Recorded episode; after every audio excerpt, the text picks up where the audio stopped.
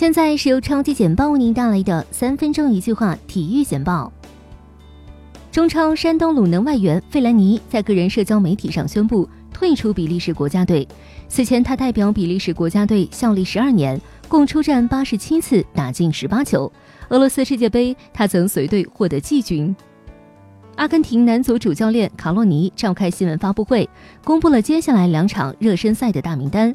此次名单中，梅西自世界杯后首次回归国家队，而阿奎罗等名将遗憾没有入选。欧联杯八分之一决赛开战，国际米兰客场挑战法兰克福。上半场，布罗佐维奇主罚的点球被扑出；下半场，法兰克福许特尔被罚出场。最终，国际米兰客场零比零战平法兰克福。欧联杯八分之一决赛展开较量，切尔西主场迎战基辅迪纳摩。比赛中，切尔西在进攻端全面压制对手，多次创造有威胁的进攻。最终，切尔西在首回合的比赛中三比零轻松战胜对手。欧联杯八分之一决赛展开较量，阿森纳客场挑战雷恩。阿森纳率先取得进球，但最终对手三比一反盘。帕帕斯塔索普洛斯比赛中两黄变一红被罚下。蒙雷亚尔则送出乌龙大礼。正在美国训练的中国女子中长距离自由泳小将王简嘉禾参加了美国职业游泳系列赛德梅因站的比赛。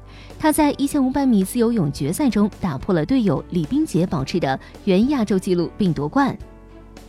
二零一九国际泳联世界跳水系列赛北京站在国家游泳中心开赛，中国跳水队包揽当日四枚金牌。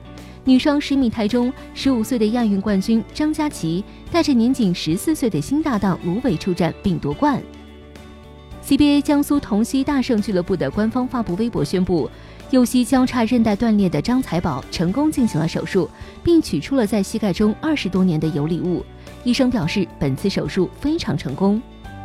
二零一九年亚足联 U 十六女足锦标赛预赛第二轮 B 组比赛中。